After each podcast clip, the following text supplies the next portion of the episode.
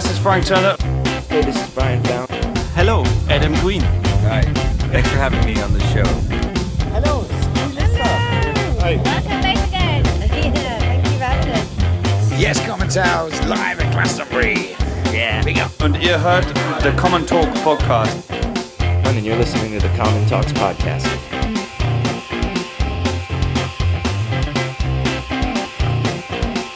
Ähm, ja, wunderschönen Tag, ich bin Thorsten Scholz, der Bassist der Beatsticks. Eigentlich eigentlich sollte Thomas hier sitzen, der Schlagzeuger. Der hat aber irgendwie keine Lust, deswegen bin ich hergekommen, weil ich bin viel fleißiger als Juhu. Thomas. Bin auch der viel bessere Gesprächspartner. Und ihr hört den Common Talks Podcast, der bestimmt ganz, ganz toll ist. Viel Spaß damit. Willkommen zur neuen Ausgabe des Common Talks Podcasts. Diesmal mit Totze von den Beatsteaks. Herzlich willkommen. Guten Tag, guten Tag. Schön, dass du dir Zeit nimmst. Ja, gerne. Wir sind hier auf dem Lollapalooza in Berlin, auf dem ihr ja gleich spielen werdet. Und Berlin ist ja für euch eher so ein Heimspiel. Seid ihr mit dem Fahrrad hier? Nee, das ist ja doch, weil das ist ja nicht wirklich Berlin, muss man jetzt mal echt sagen. Das ist ja Brandenburg. Du musst ja, brauchst ja ABC mit der, mit der Umweltkarte, um Da hast du recht, aber die S-Bahn fährt. Die S-Bahn fährt, aber äh, die war mir tatsächlich jetzt zu voll. Wir haben uns dann tatsächlich ganz schnöde herschatteln lassen, ja. Okay. Bei Fahrrad ist das Wetter auch nicht so geil heute. Da hast du recht. Aber ich war, ich war vor drei oder vier Wochen mit meiner Tochter und, äh, und Mama waren wir mit dem Fahrrad hier in, in Hoppegarten, um mal zu gucken, wo das hier ist. Ah. Da sind wir fast vier Stunden Fahrrad gefahren. Das hätte ich heute nicht machen Nee, wollen. halt klar.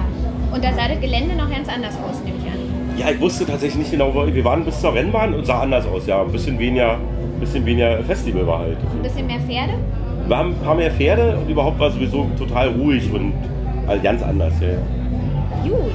Seid ihr nur als Band oder in Anführungszeichen als Band hier oder auch als Besucher? Guckt ihr euch auch was an? Nee, das hat jetzt alles nicht so richtig geklappt. Wir sind ja jetzt gerade in unserem Veröffentlichungswahnsinn. Also wir haben ja die Platte rausgebracht vor zwei Wochen oder letzte Woche und kam jetzt gerade von unterwegs und heute ist ja der erste Tag. Morgen, glaube ich, bleibe ich zu Hause und ruhe mich mal ein bisschen aus.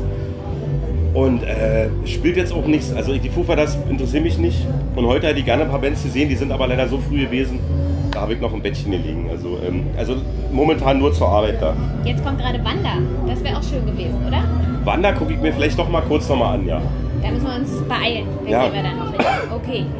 Ja, mal abgesehen vom Lolla und ein paar Terminen in der Schweiz, gibt es bisher noch keine so großen Tourtermine oder so Mhm. von euch. Habe ich heute Morgen noch mal geguckt. Habt Ja. ihr größere Sachen, noch größere Konzerte dieses Jahr geplant? Ja, ja, wir spielen dieses Jahr noch eine Tour und das kann ich jetzt einfach schon so raussagen, weil wir am Montag mit den Dates rausgehen, weil wir mussten warten bis zum Lollapalooza. Das ist halt, das ist bei großen Festivals so, dass die halt sich so eine Art Gebietsschutz Okay. ähm, erkaufen quasi. Da kann sich jetzt jeder selber seinen Reim drauf machen, was das bedeutet. Und wir spielen also im Oktober, November eine ausgedehnte Fünf-Wochen-Tour durch Deutschland, Österreich, Schweiz. Und halt noch immer London, Paris, äh, Prag und Amsterdam und sind da fünf Wochen unterwegs und das geht nächstes Jahr auf alle Fälle auch weiter. Also wir haben die Platte ja, wir machen so eine Platte ja auch, damit wir Konzerte spielen. Na klar, das und die Platte ist an. doppelt so lang, deswegen werden wir auch doppelt so viele Konzerte spielen. Spitzenmäßig. Spitzenmäßig. Und wer ist euer Support? Wisst ihr das schon? Äh, der Support ist tatsächlich für die Club, also für die, für die Clubtour schon da. Damit halte ich mich aber noch ein bisschen bedeckt, weil äh, wir haben zwei, nee, drei Support-Bands oder Acts. Und da ich nochmal, da haben wir gleich ein bisschen Social-Media-Content, verstehst du? Da können wir wieder bei Facebook mal. Aber wir haben auf alle Fälle ähm, tolle, tolle Leute mit, da freue ich mich sehr. Sehr schön. Ja, wie du sagtest, euer achtes Album Yours ist raus seit gut einer Woche. Wie ist denn die Resonanz seitens eurer Fans? Was hast du so mitbekommen? Also ich sag mal, größtenteils äh, sind alle sehr begeistert. Wir sind ja raus mit diesen vier Songs am Anfang, mit, ähm, mit diesen ähm, 40 Degrees und I Do und so. Und da war eigentlich alle Dude, alle waren so, ah geil, Beatsticks. Und jetzt kam ja irgendwann auf der Stirn mit Deichkind. Da gab es so ein paar Leute, die halt überrascht waren. Und ein paar waren sehr entrüstet, das hat sich aber wirklich versendet. Also die, die Masse, das waren also fast 90 Prozent oder noch mehr, fandet eigentlich alles erstmal gut und ähm, freuen sich wieder, dass, dass die Band wieder neue Wege geht und wieder konsequenterweise mal irgendwas macht, womit keiner gerechnet hat. Und das haben wir ja schon immer so gemacht und die paar, die das immer noch nicht begreifen, dass sie nicht immer die 48, 49er Launch von uns erwarten, ja, die sollen sich halt drüber ärgern und beim nächsten Album wieder und dann wieder und dann, solange sie Platte immer noch kaufen zum Konzert kommen. Da war zum Beispiel einer, der meinte auch, ja, Platten sind ja immer irgendwie scheiße, aber live, ich kann ja auch nicht dafür, finde ich es immer wieder toll, wo ich mir denke, naja, dann, solange du immer noch zu Konzerten kommst, macht er ja alles richtig und wir ja offensichtlich auch. Dafür ist ja eigentlich Rock'n'Roll, oder? Dafür ist Rock'n'Roll eigentlich gemacht, ja. Ja. Gut, ihr bietet auch eine Deluxe-Version an vom Ja. Album. Das ist ein bisschen teurer, aber 15 Euro gehen davon zu Amnesty International. Was genau ist denn drin in der Deluxe, in der Deluxe Box und welches Projekt unterstützt ihr damit bei Amnesty? Also erstmal ist es die Du bist Deluxe Box, war uns ganz wichtig, weil wir eigentlich keinen Bock auf eine Deluxe Box hatten. Wir Ja, fanden klar. diese, diese, das ist ja so ein bisschen Halsabschneiderei, dass man Leuten äh, irgendein Billet-T-Shirt, irgendeinen Rucksack darin packt, den 15 Euro abknöpft und dann Deluxe draufschreibt. in, in der Hoffnung, dass man halt mehr in den Charts mehr, mehr Punkte Okay. sammelt, weil darum geht es am Ende. Und wir hatten irgendwie gehofft, da drum, drum rumzukommen und haben so ein bisschen den Taschenrechner rausgeholt und haben uns überlegt, naja, du bezahlst für Platte und CD eine Summe X und für so ein ganz klein bisschen mehr kriegst du die Du bist Deluxe Box und da ist am Ende das Einzige, was wirklich drin ist, ist dieser 15 Euro Spendengutschein an Amnesty. Der ist verbunden mit einem Zertifikat und einem Aufnäher, womit du allen zeigen kannst, du bist in der Jack Army und hast da jetzt gespendet. Ähm, aber eigentlich war uns wichtig, dass nicht irgendwas drin ist. Also die Leute, die dann sowas sich kaufen, wissen halt, dass sie die CD und die Platte bekommen. Und das ist es eigentlich. Und dann spenden sie halt aus freien Stücken, quasi spendet die Plattenfirma oder wir von dem Erlös die 15 Euro. Und ich kann jetzt wirklich nicht mal genau sagen, welches Projekt, weil wir haben uns lange vorher überlegt, mit welcher Firma oder mit welcher Organisation wir uns zusammentun. Und bei Amnesty war uns relativ schnell klar, dass das eine Organisation ist, die eigentlich, egal was die machen, du kannst eigentlich alt unterschreiben. Ob die jetzt halt Ärzte ohne Grenzen mit unterstützen, ob die halt in Bildungsaufgaben auf, äh, äh, erfüllen oder ob die sich halt bei der Flüchtlingshilfe oder bei, überhaupt bei der Flüchtlingsversorgung im Mittelmeerraum äh, ähm, engagieren. Das war eigentlich uns völlig egal. Uns war bloß wichtig, dass bei denen der Aufwand und Nutzen im, im relativ im guten Verhältnis steht. Also das Geld, was da ausgegeben wird, wird größtenteils wirklich für die Aktion ausgegeben und nicht für irgendeinen Wasserkopf oder für irgendeine, naja, du weißt schon, für diese ganze Bürokratie-Scheiße. Ja, das ist gut. Das ist gut, wa? Ja, finde ich gut. Das ist eine gute Aktion auf jeden Fall. Finde ich auch richtig gut. Kaufen. Du bist Deluxe. Hm. Ja, auf Yours gibt es viele Kooperationen mit ganz vielen Künstlern wie Jamie T, Farin Urlaub, Deichkind hattest du schon erwähnt. Mhm. Gibt es eine, auf die du ganz besonders stolz bist? Ähm, naja, also klar ist, so Farin Urlaub auf der Platte zu haben, wenn man selber früher als Teenager Ärzte-Songs gehört hat oder so, schon besonders. Allerdings ähm, ist halt auch das, was wir mit Jamie T gemacht haben oder das Chad Price von All mit drauf ist oder Stereo Total. Jedes für sich, das ist so krass, jeder für sich ist auf seinem Gebiet dann doch schon so eine, so eine Koryphäre, also Konifere sage ich immer, also eine, eine besondere Person, die, ob das jetzt deutschsprachige Musik ist, da gibt es halt keinen, der Deichkind oder Verein Urlaub großes Wasser reichen kann. Und bei englischsprachiger Popmusik ist Jamie T momentan fast das Beste, was du da hören kannst. Und wenn man halt so bei Lo-Fi und irgendwie noch Punk-Attitude-Mucke in Deutschland, dann ist in Stereo total ultra weit vorne. Und All, also wo Chad Price der Sänger ist, ist halt eine der kalifornischen Punkrock-Bands, an denen sich alle anderen Bands irgendwann orientiert haben. Also irgendwie haben wir das geschafft, relativ geschmackssicher uns immer so die Kirschen rauszupicken. Deswegen ist es schwer, da jetzt jemand ähm, Besonderes rauszunehmen. Was ich schon sehr toll finde, ist, dass Pierre von Seed einen Song produziert hat und sich da weitestgehend im Hintergrund gehalten hat. Er hat so Keyboards gespielt und hat arrangiert. Man hört es aber schon, finde ich, dass da seine. Man, wenn man es weiß, Ja. hört man, finde ich, dass da jemand von außerhalb was Ja. gemacht hat. Und da ist äh, eine sehr, sehr strenge, rigorose Hand am Start gewesen. Ja. Ähm, und das, äh, das finde ich schon krass, weil, wie gesagt, wie Fein Urlaub und Deichkind, das ist halt einer der Chefs in Deutschland. Da können mal alle anderen, können sich mal, können mal beiseite gehen, wenn Pierre den Raum betritt, finde ich so. Und dass der dann so bei uns sitzt und sagt, ja komm, wir machen den Song geil, das, das finde ich schon gut. Ich auch. Ja, sehr gut. Hört sich auch sehr gut an. Ja. Stark. Ja, eure Record Release Party war am 1.9. im Admiralspalast. War echt schwer, Karten zu kriegen. Wir haben es nicht geschafft. Ja, Wie war es denn? Ja, Mensch, hättest du vorher was gesagt, wir hätten noch ein bisschen Platz gehabt am Ende. Es war ganz schön, muss ich sagen. Ist schwierig in einem Theater für eine Rock'n'Roll-Band. Ist schwer, einen Rock'n'Roll-Flair aufrechtzuerhalten in, in einem sehr, sehr alt, ehrwürdigen Theater, wo man halt auch so ein paar Regeln beachten muss. Aber im Großen und Ganzen, glaube ich, waren alle sehr zufrieden. Und ähm, wir können es abhaken als gutes Konzert. Ist denn irgendein Song besonders abgegangen, weil, wo ihr jetzt ja nicht so mit gerechnet habt? Und ist bei irgendeinem, wo du dachtest, der zündet, wart ihr da eher enttäuscht? Gab es Nee, da so Überraschungen? Das war tatsächlich so ein bisschen das Gute an dem Konzert. Ich war so ein bisschen unglücklich mit dem Abend. Ich fand es nicht so toll, aber ich musste mich dann eines Besseren belehren lassen, weil wenn ich mir dann so den Abend genommen habe, wir haben zum Beispiel mit drei neuen angefangen und haben dann eh, wir haben zehn neue Songs gespielt, die die Leute halt eigentlich noch nicht kennen konnten, weil die Platte erst an dem Tag rauskam. Und die wurden schon sehr wohlwollend aufgenommen. Und alle anderen Dinger, ey, das war halt wirklich egal, ob der Automatic oder Monster oder I don't care. das hat einfach gebrannt. Die Leute haben sich halt wirklich gefreut auf die alten Songs. Ich glaube, viele sind hingekommen und waren so, äh, hoffentlich spielen die jetzt nicht alle 21 neuen Songs, hoffentlich kommen ein paar alte. Und irgendwie haben wir die Mischung ganz gut gemacht. Wir haben ein paar ganz alte gehabt, haben so ein paar von den Hits in Anführungsstrichen gespielt. Deswegen ähm, gab es da keine große Enttäuschung. Nur halt bei, bei so ein paar Songs wussten wir halt, da müssen wir uns nochmal ransetzen. Für die Herbsttour jetzt gibt es halt bei so ein paar Songs noch Arbeit, damit wir die halt so darbieten können, dass wir am Ende sagen können, ja, an uns hat es nicht gelegen. Der Song kommt einfach nicht an oder die Leute verstehen ihn nicht, aber wir haben den so gut gespielt. Und da gibt es noch ein bisschen ähm, Arbeit für uns. Okay. Aber gut, dass ihr das merkt, so während des Spiels. Ja, das ist da- bei uns ganz krass. Wir sitzen danach zwei Stunden nach jedem Konzert und reden über die Setlist und über Songs und vor allen Dingen jetzt bei neuen Songs. Attack in Decay zum Beispiel war einer, wo dann gleich gesagt wurde, ah, da muss was anders gemacht werden. Der klingt so, das muss so sein. Das macht uns, glaube ich, auch so ein bisschen aus, dass da immer, da ist immer, da wird immer sehr fleißig dran gearbeitet an der, an der Live-Setlist. Aha. Ja, wir sind ja hier gerade in einem Podcast und ihr habt auch ähm, mit einem Podcast gestartet, euer Album so ein bisschen zu promoten. Und zwar habt ihr das mit dem mit einem Moderator von Fritz Chris zusammen. Guse, genau. Chris, genau. War ein super toller Podcast. Ich habe mir Ist die toll, alle oder? angehört. Und Dankeschön. Es hat sich auch angehört, als hättet ihr super viel Spaß. Und deshalb Mhm. meine Frage, ist sowas von euch jetzt öfter zu erwarten? Ab und zu mal eine Podcast-Episode? Also, ähm, das war wirklich so, wie du gesagt hast, das hat uns allen Spaß gemacht. Am Anfang war es so, dass wir darüber gesprochen haben. War wieder irgend so eine Promo-Idee vom Management und Plattenfirmen und alle waren so, hm, okay.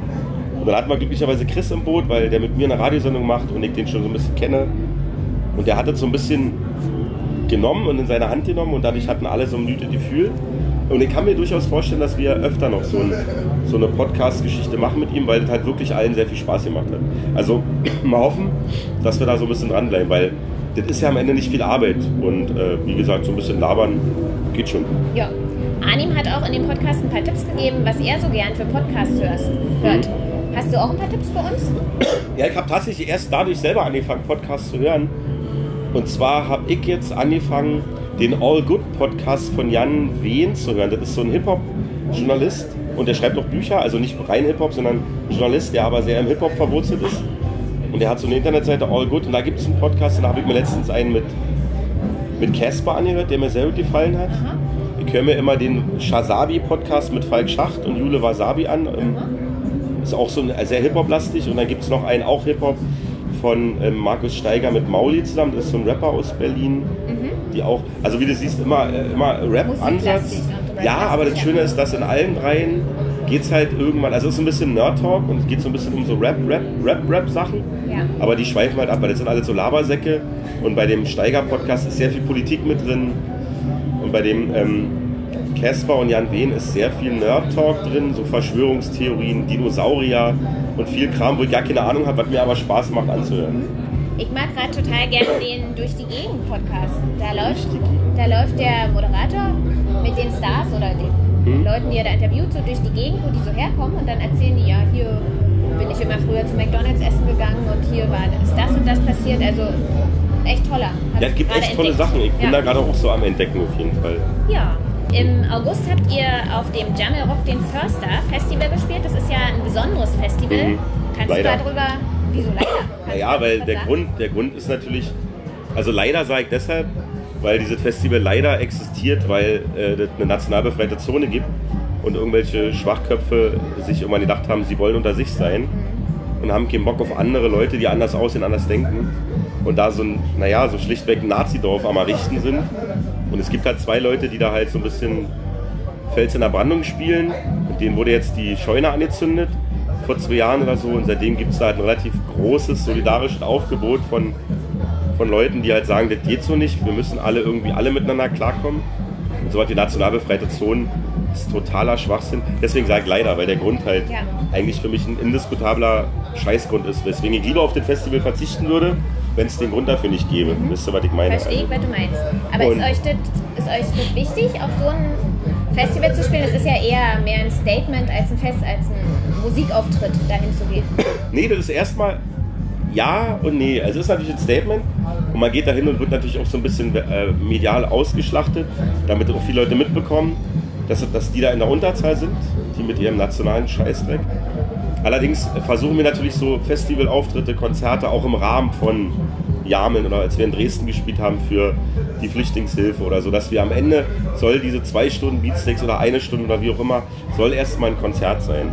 Es war sehr schwer für mich, diese Konzert zu spielen, weil du wusstest, dass gegenüber 300, 400 Meter Luftlinie einfach so Faschofotzen in, End, in Endstufe und Störkraft und keine Ahnung, was für Shirts da ihren, ihren, ihren Lanzer und Rechtsrock hören und die Kinder mit Screwdriver-Shirts rumrennen. Da, da hatte ich Schwierigkeiten mit, so mich locker zu machen, aber ich glaube, wir haben es versucht hinzubekommen, dass die tausend Leute, die da waren, mal kurz vergessen, warum man da ist. Und das ist eigentlich der Ansatz bei den Beatsteaks. Es geht nicht darum, dass wir politisch groß aktiv sind und den Zeigefinger rausheben.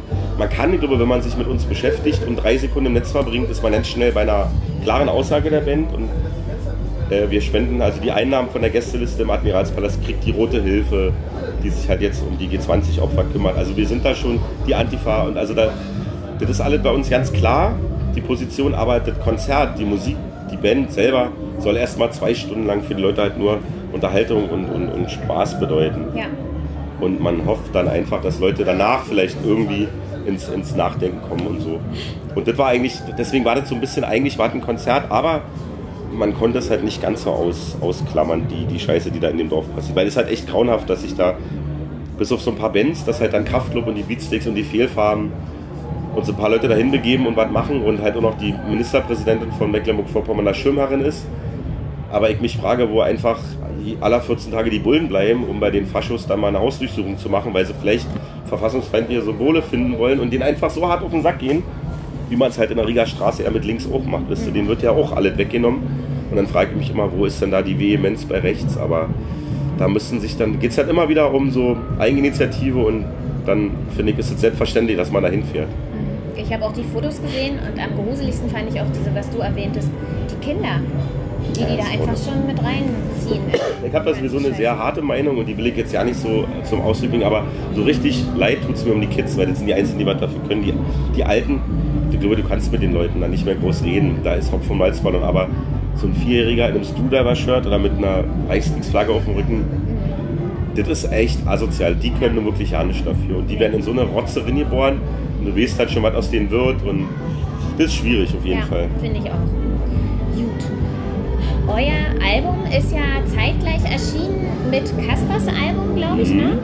Ähm, Lange lebe der Tod Ja. und mit Chakamas Album. Chakamak kam auch aus Freitag, am Freitag raus. Ja. Ah, okay. Hast Kennst du du Chakamak? mhm. Hast du in die beiden schon äh, reingehört? Äh, Chakamak kannte ich tatsächlich nur ein Lied.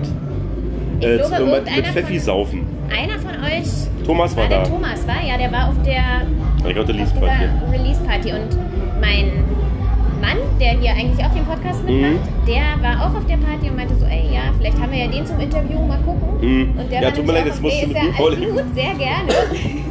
Nee, Thomas ist so viel blöder als ich. Ich bin wirklich der viel bessere Gesprächspartner. Ja, Nee, Thomas ist sehr gut, sehr befreundet mit Chakamak und hat mit denen auch schon mal mit seiner Radio 1 Session, die Thomas ja macht, für Radio 1 zu tun gehabt und so.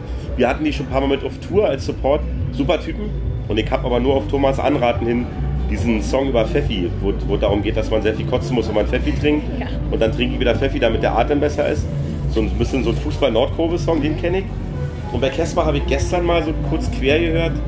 Ich muss mich, glaube ich, mit Beden noch mal richtig beschäftigen, weil ich ähm, jetzt noch keine wirkliche Meinung habe. Finde aber Bedet äh, ernsthaft, das meine ich jetzt wirklich ernsthaft, total ähm, unbedingt Künstler, die, äh, die unbedingt sein müssen. Weil Bede, ob nun sehr, sehr erfolgreich wie Casper und so ein bisschen nicht so kommerziell wie Chakamak, sind zwei Sachen, die eigentlich so ein bisschen das Gute an deutscher Musik repräsentieren. Und weil so dieses ganze Deutsch-Poeten-Zeug, tut mir leid, da habe ich einfach ein Problem mit. Und ich finde, Casper und Chakamak ist deutschsprachige Musik, die halt so eine Schere bilden und da, da finde ich, das ist, das finde ich toll, was die machen. Das, davon müsste es mehr geben, so eigenständige Mucke. Dankeschön. Ich danke dir.